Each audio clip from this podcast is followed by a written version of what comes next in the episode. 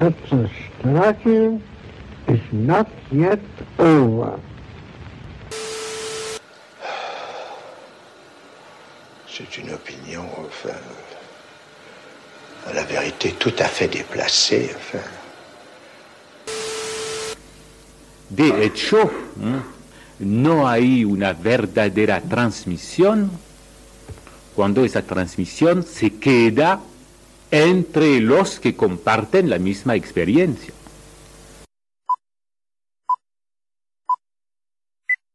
Sean bienvenidos a este nuevo episodio de nuestro podcast titulado Razón, un programa entre la razón y la resonancia. Somos Martina y Lucía, analistas practicantes, y si nos estás escuchando es porque te interesa el psicoanálisis tanto como a nosotras. Bienvenidos a este tercer episodio de Razón. Eh, en este episodio mm, convocamos a Georgina Borano, analista practicante de Córdoba, adherente al CIEC y al departamento de TIA. Hola Georgina, me alegro mucho de que estés acá con nosotros. Te voy a preguntar mm, cuál es la cita que elegiste para esta conversación. Hola Lucía, hola Martina, gracias por la invitación. Eh, la cita que elegí es una cita del seminario 1 que dice, cuando más cerca del psicoanálisis divertido estemos, más cerca estaremos del verdadero psicoanálisis. Esta es una cita del seminario 1 que se llama Los escritos técnicos de Freud. Es del año 1953-54. Es un momento en donde ya Lacan está haciendo lo que luego se llamaría su retorno a Freud no había ocurrido todavía este, la excomunión de Lacan. Eso sucedió un buen tiempo después, 10 años después, en 1963, pero me parecía que ya en este, en este seminario, en esta cita, se puede ir escuchando eh, cierto germen de lo que después le vale la expulsión ¿no? de la Asociación Psicoanalítica Internacional en ese momento, en el momento de la expulsión, por esas fechas, en, 1963, dictando el seminario Los Nombres del Padre, dice, desde esta praxis, que es el psicoanálisis, procuré enunciar cómo la busco, cómo la atrapo. Su verdad es inestable, decepcionante, escurridiza. Me interesaba poner este, un poco en conversación esto que, eh, esta cita que encontraba después de, eh, en 1963, este, eh, con motivo un poco de su, momentos antes de su, de su excomunión, porque él dice desde una praxis, no dice qué es y cuál es su verdad, sino que con precisión dice que se ha dedicado al cómo ha procurado enunciarla como muy advertido de ciertas imposibilidades en torno a eso.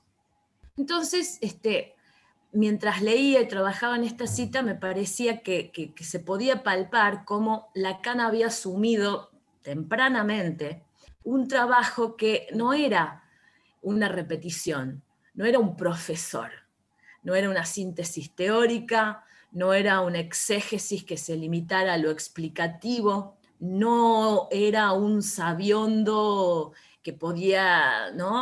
Eh, explicar eh, eh, el saber sobre, sino que era entregarse a empezar a hacer elaboraciones con implicaciones éticas, tomando el acontecimiento, el descubrimiento freudiano y traccionando permanentemente para situar la dimensión de lo real que está en la raíz del psicoanálisis y que eh, le parecía que generalmente la tendencia de los discursos eh, hacia el establishment, ¿no?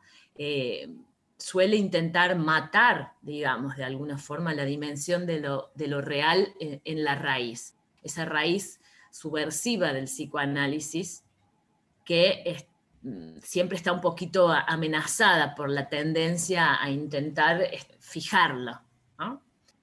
a mí me parecía que, esa era la raíz del espíritu de Freud, de un verdadero investigador y un inventor. Eso era algo que desde los inicios me llamaba mucho la atención, cómo, Freud tenía un, espíritu investigador. Decía y se desdecía, investigaba y volvía a repensar y utilizaba... Em, artefactos, proponía modelos, intentaba pensar sirviéndose de recursos auxiliares, como él le decía en algún momento, trasponiendo saberes y modelos de otras, de otras ciencias, de otros esquemas. Lacan toma ese, eh, recupera ese espíritu, ¿no? O a él le parece que ese, que ese espíritu era necesario recuperarlo. Entonces, volviendo a la cita del inicio, en este seminario está de entrada discutiendo con sus colegas, provocando, preguntando, señalando, ironizando. También reconociendo lo que le interesa, lo que valora, proponiendo y entregándose a una elaboración sin certezas. En ese capítulo, que se llama La tópica de lo imaginario, él, por ejemplo, empieza a acudir a las nociones de óptica y los aparatos ópticos. Ese claro espíritu de servirse de recursos auxiliares para pensar lo que es muy difícil de pensar. Y es con esas operaciones, hablando de esto, que plantea esa cita. Se las leo un poquito más enmarcada en el párrafo entero. Dice, se trata de una experiencia clásica que se llevaba a cabo en la época en que la física era divertida, en la época de la verdadera física. Nosotros, de igual modo, estamos en la época en que verdaderamente se trata de psicoanálisis. Cuando más cerca estemos del, psicoanálisis divertido, más cerca estaremos del verdadero psicoanálisis. Y acá continúa diciendo algo que te rompe un poquito el corazón, pero con el tiempo se irá desgastando. Se hará por aproximaciones y triquiñuelas. Ya no se comprenderá nada de lo que se hace, así como ya no es necesario comprender nada de óptica para hacer un microscopio. Regocijémonos, pues, aún hacemos psicoanálisis digo que rompe un poquito el corazón esa, esa última parte de la, de la cita porque, eh, bueno, abre la pregunta sobre si es algo que, un destino ineludible o el esfuerzo de, de dar este, yendo a contrapelo de esas tendencias puede servir, ¿no? Entonces, preguntándome un poco por las, los componentes de la cita, pensaba en lo divertido, en qué sería lo divertido, me parecía que consonaba con lo que después se le diría lo subversivo. Y eh, en este caso, yendo a la etimología de la palabra, la cuestión se, se clarificaba bastante, ¿no? Los componentes léxicos de la palabra son el prefijo di, de divergencia, separación, múltiple, y vertere, dar vuelta, más el, el sufijo. O sea que divertido el efecto de lo divertido, lo divertido, no es tanto como una suerte de, don o de cualidad de las cosas, ¿no? Sino que una suerte de efecto cuando se produce aquello que diverge, que abre caminos múltiples, eh, eh, que, que me parecía que apuntaba a separarse de lo ya sabido para darlo vuelta una y otra vez, hacer esa operación. De lo contrario, este, nos amenaza la doxa estanca o la cantinela, como le dice allí. Me parecía que nos amenaza querer encajar las cosas de lo real en lo ya estipulado, en vez de que las cosas se den un poco vuelta a partir de ser tocadas siempre por lo real. Entonces, este, esta cita me parecía que eh, rescata el espíritu lúdico de la investigación de la conversación, de inventar aparatos y dispositivos para pensar una y otra vez sobre lo real. Cuando a veces este, se pretende que eh, la solemnidad y la infatuación de los especialistas. Y también me preguntaba, incluso lo conversábamos, qué sería aquello que eh, de eso lo hace más verdadero, cómo sería un psicoanálisis más verdadero de uno que no, y por qué lo divertido lo haría más verdadero. Y lejos de, remitir a una, a una noción como, como fundamentalista, es al contrario, me parecía, me evocaba que por preservar el corazón real de la experiencia, algo de, preservar los misterios que puedan lanzar a pensar. Me parecía que esa evocación de lo más verdadero, será el psicoanálisis más verdadero, el divertido, tenía que ver con esto de más verdadero en tanto de qué noción de verdad estamos hablando. Una noción de verdad lacaniana, que es una noción divertida por lo real. Es una noción astuta, una noción que podríamos decir que aloja en sí misma su paradoja, su trampa, una noción que incluye lo indecible de lo que ella misma medio dice en su ficción. Entonces, en ese punto, me parecía que este, el esfuerzo por eh, no dejar de divertirse un poco va tocando y aproximando siempre a ese corazón verdadero de, la experiencia y de la elaboración del psicoanálisis. Excelente. Vos sabés que me haces pensar siempre que leo eh, esa frase de Lacan donde dice lo que se transmite es un estilo, que para mí era un gran interrogante. Me, me parece que mm. con esto que exponés lo dejas muy claro, cómo Lacan toma el estilo de Freud, no se ata a lo dicho y, logra hacer con ese estilo construcciones, artificios que le permitan hablar sobre eso que es imposible. Eso es impresionante, así como lo decís, ¿no? Eh, no se ata a lo dicho, a la reproducción, pero eh, digamos que eh, se deja tocar, honra algo del estilo. A veces yo en, el comentario decía el espíritu, ¿no? Eh, podríamos, podríamos pensar por ahí que a veces eh, podríamos usarlo en, esa, en esa equivalencia, ¿no? El espíritu como el estilo. Anima también, ¿no? Totalmente, lo que anima. Lo que anima que está como eh, e, es algo que está como en el, corazón del movimiento del que se trate, que no, se puede exactamente atrapar o decir, ¿no? Es lo que produce el resto de, las cosas. Es muy interesante porque en un momento, escuchándote, decís, Lacan ¿no? empieza a provocar, ironizar y se entrega. Esto me hacía acordar un poco, ¿no? Entrega. Y después aparece la idea de lo real no matarlo, ¿no? Al contrario del establishment de los otros discursos. Y se me venía la pregunta, si no lo matamos, ¿cómo lo vivimos? Y aparece esta cuestión, ¿no? Lacan se entrega a eso.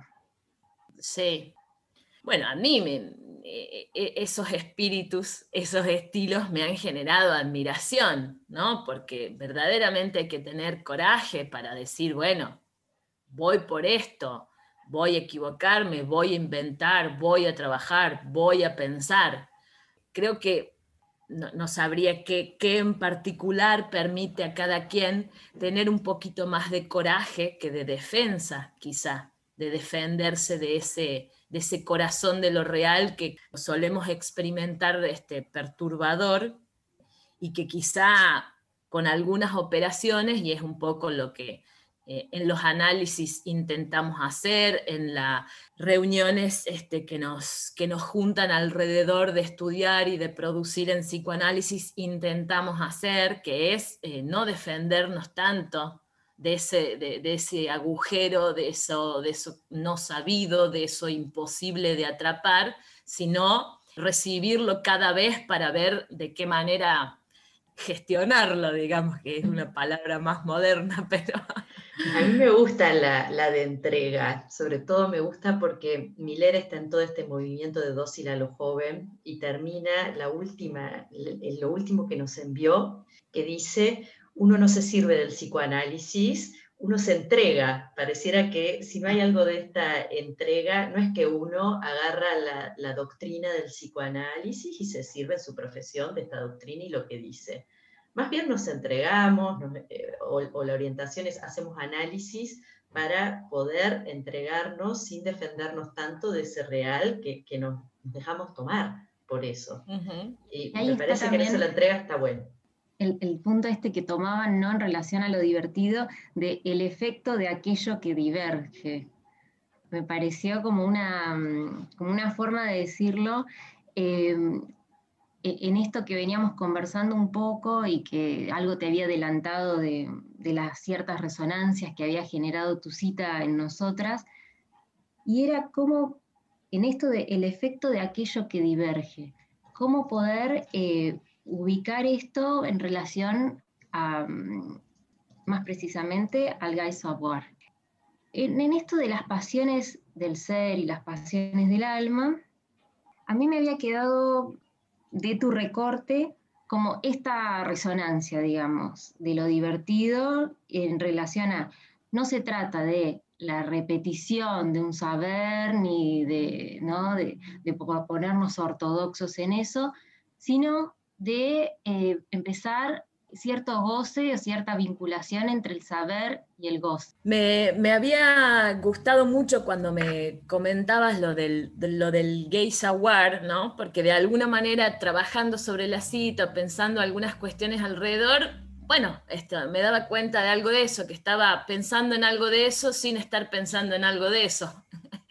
este, y en realmente gusto por el saber, que de, alguna manera pensaba un poco alimentarse cada tanto de, curiosidades, de divergencias, de caminos múltiples, porque, digamos, si se termina o si se acaba, uno podría decir, bueno, uno ya no puede divertirse, no puede seguirlo gozando tanto, a menos que se dedique a gozar de la repetición o de la reproducción, ¿no?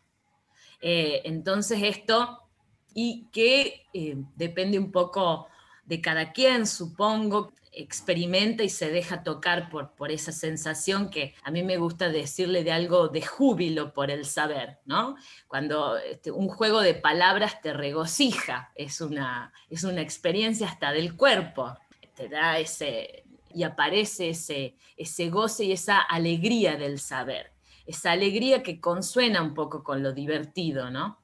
En un momento leía esta cuestión de mm, del BITS y el Gay Savoir en, relación a una transmisión que no es vía la sugestión. Se transmite algo que toca el cuerpo, que genera ahí eh, un efecto de afecto, y, ahí aparece como esta cuestión no ligada a la repetición, sino como algo de, de lo inédito, que toca a cada uno también me parece. Sí, y que me parece que tiene ese formato en el que diverge, separa, multiplica, rasga, Georgina, recién nombrabas lo que rasga y es una pregunta que con Martina tenemos y sostenemos y le hacemos a los invitados porque parte del fundamento del programa se basa en el concepto de rasgón de Miller, que es cuando una cita te engancha, te, te divide de algún modo y eso se engancha y uno queda un poco pegado a eso y va haciendo con eso te quería preguntar por esa cita de Lacan que trajiste de los inicios. ¿Cómo fue ese rasgón? ¿Algo de eso nos podés contar? Sí, dividió y en, cuanto me, me, produjo pregunta, pero trabajando un poco esa cita, de alguna manera lo que me produjo fue como alivio. Fue una cita que me habilitó mucho entre otras cosas, digamos, ¿no? Muchas otras cosas, el análisis, lo que... Pero, pero e, esa cita, como hay algunas otras, fueron particularmente preciosas en esos momentos, ¿no? Porque eh, este, me, habilitaban a otra cosa, eh, me habilitaban un poco a, aliviarme de que, de que no había que, que no había que saberlo todo, que no era un saber que había que acumularlo y reproducirlo y al cual estarse defendiendo permanentemente de lo real, ¿no? De lo real que hasta aparece cuando alguien te dirige una pregunta. Si vos querés rápidamente salir a contestarla con alguna suerte de fórmula, vas a estar defendiéndote, ¿no? Hacemos aparecer algo de lo real hasta cuando alguien te dirige una pregunta. Me habilitaba, a, me habilitaba un poco a poder este, estudiar y conversar con otros sin mucho temor a decir alguna, algún disparate, este, a equivocarme, intentando pensar en función de eso. Me ocurría de que siempre he sido un poco, poco afecta este, a, a, lo solemne y entonces por ahí, muy en los principios, padecía un poco porque decía, claro, yo no soy seria. Este, no, soy seria para esto. Este, tendría que ser un poco más seria, quizá, no sé. Mientras el análisis, trabajo con otros y este tipo de hallazgos de lo que mismo Lacan, este, en este caso, transmite, dislocaban, dislocaban totalmente la cuestión, ¿no? Es decir, que, no pasa por ahí. Entonces eso me resultaba como muy habilitante en un estilo chistoso, irónico, sin que eso implique perder seriedad en donde importa esa seriedad que es en las raíces éticas y, en, estar en, la pregunta por, por lo real en ese punto, ¿no? No puedes hacer seria, pero puedes hacer serie de esto, ¿no? en ese punto de, de, ir sistematizando un enganche propio. Me parece que eso es lo que nosotras por ahí con, con Lu lo vimos, es el, espíritu, retomando de nuevo algunas de lo que hemos hablado, y lo que anima en, este punto es que cada uno pueda eh, hacer una enunciación propia, ¿no?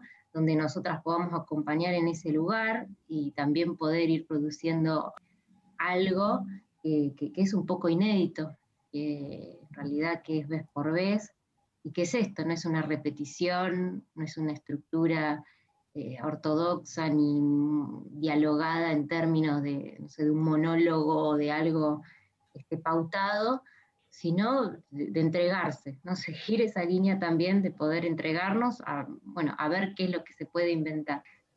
Justo, bueno, esto que en un momento charlábamos también, the record, de ¿no? cuando Miller dice, bueno, no se trata de descubrir un saber, sino de inventarlo, de hacerlo eh, surgir, ¿no? de construirlo. Me parecía impresionante cuando, cuando nombrabas esa parte. No se trata de descubrir un saber, sino de producirlo, inventarlo. Es, el mismo movimiento también con respecto al inconsciente, ¿no?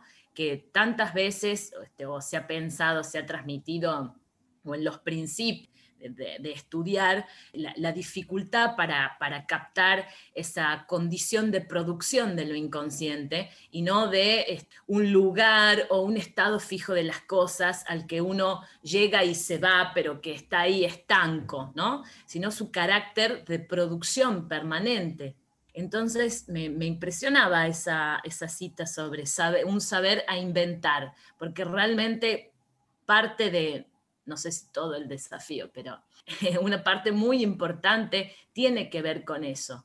Al nivel, de la, al nivel de las producciones teóricas, al nivel de la reunión con otros, al nivel del análisis personal también, porque uno en el análisis, para contraponer, si queremos decir las cosas con respecto a las, al furor de autoayuda, autoestima, autopositividad y autoabundancia de, los discursos este, eh, de sanación moderno, digamos, eh, es que uno también en el análisis no está descubriendo eh, sus verdades ocultas y almacenadas cual si estuvieran ahí desde siempre y solo hay que ir a, sacarlas, ¿no? Sino que está produciendo un saber, está mm. produciendo un saber sobre sí mismo, está inventando también un saber sobre sí mismo, está inventando algunos artificios para tratarse a sí mismo también.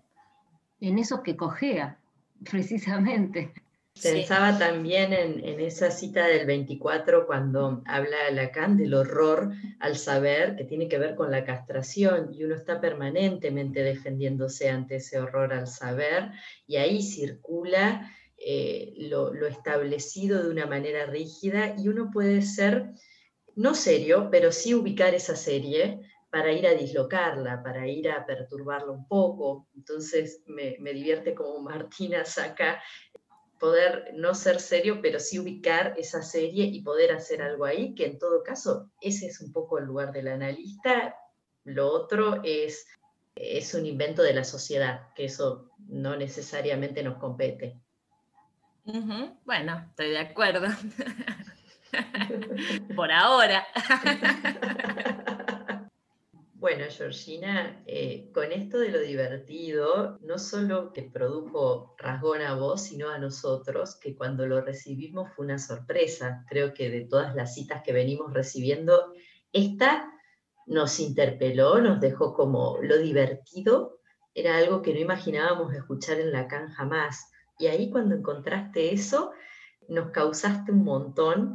Tengo que decir que con Martina estuvimos hablando y hablando y trabajando de esto y bueno, y escuchándote a vos, más, nos dejó como muy entusiastas de qué hacer cada quien con su estilo, cómo, cómo se inventa eso, creo que nos relanza el análisis también y, tiene toda su repercusión. ¿Hay algo más que nos quieras contar? ¿Hay algo más que nos quieras decir? Bueno, me da alegría eso, en primer lugar. Me da alegría, me daba alegría la invitación cuando me, cuando me dijeron una cita bueno, viste que es como, es como elegir un disco, elegí tu disco de música favorito, imposible. este, pero, pero una cita, una cita, una cita. Y se me venía esa, se venía y se imponía, se venía y se imponía. Y yo decía, pero a ver, hasta, el día de hoy tendré que buscar una un poquito que sea más, más compleja, alguna otra será mejor.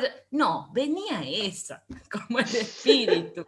Venía lo divertido, se impuso. Este, así que fue una, fue una alegría trabajarla. Este, me, llevaba nuevamente a, pensar en, esta, esta, condición de que eh, lo divertido no es una cualidad ni un don que los objetos tienen o no tienen, ¿no? sino ese efecto permanente que, que produce lo que está permanentemente animado eh, atravesado por lo real.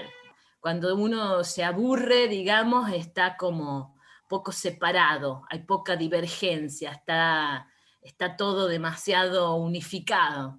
Así que les agradezco a ustedes la oportunidad de una vez más volver a pensar en estas cuestiones que, que no se terminan. Eh, ya estaba queriendo buscar alguna cita un poco más algo, un poco más algo, quién sabe qué, y no, era esa. Así que muchísimas gracias.